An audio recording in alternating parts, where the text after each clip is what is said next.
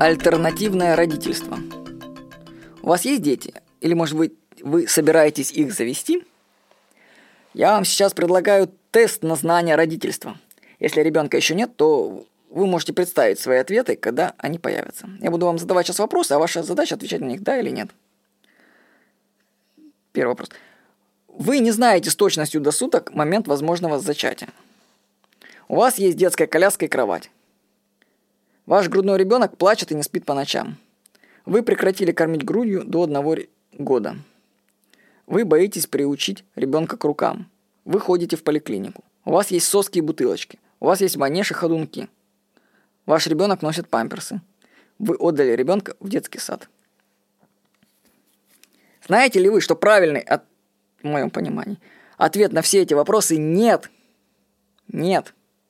То есть, вы не должны прекращать кормить ребенка, вы должны его носить на ручках, вы не должны ходить в поликлинику, у вас не должно быть сосок и бутылочек, у вас не должно быть манежа и ходунков, ваш ребенок не должен носить памперсы, ваш ребенок не должен ходить в детский сад, ваш ребенок не должен спать отдельно от мамы, и вы должны с точностью до суток знать, когда произошло зачатие. Между прочим, женщина даже это почувствовать. Вот. Ну а если вы ответили «да» на все эти вопросы, то я вообще предлагаю задуматься об этом. Дело в том, что в сфере родительства люди в нашей стране – крайне необразованы и невежественны. Они не привыкли ставить под сомнение общепринятую практику и думать своей головой.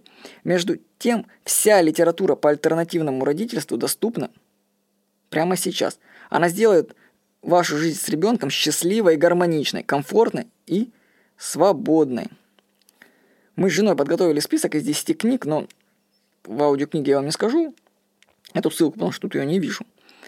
Вот. Вы просто введите в Яндексе альтернативное родительство Владимир Никонов, и вы найдете ссылку из 10 книг. И я вам рекомендую все эти книги прочитать.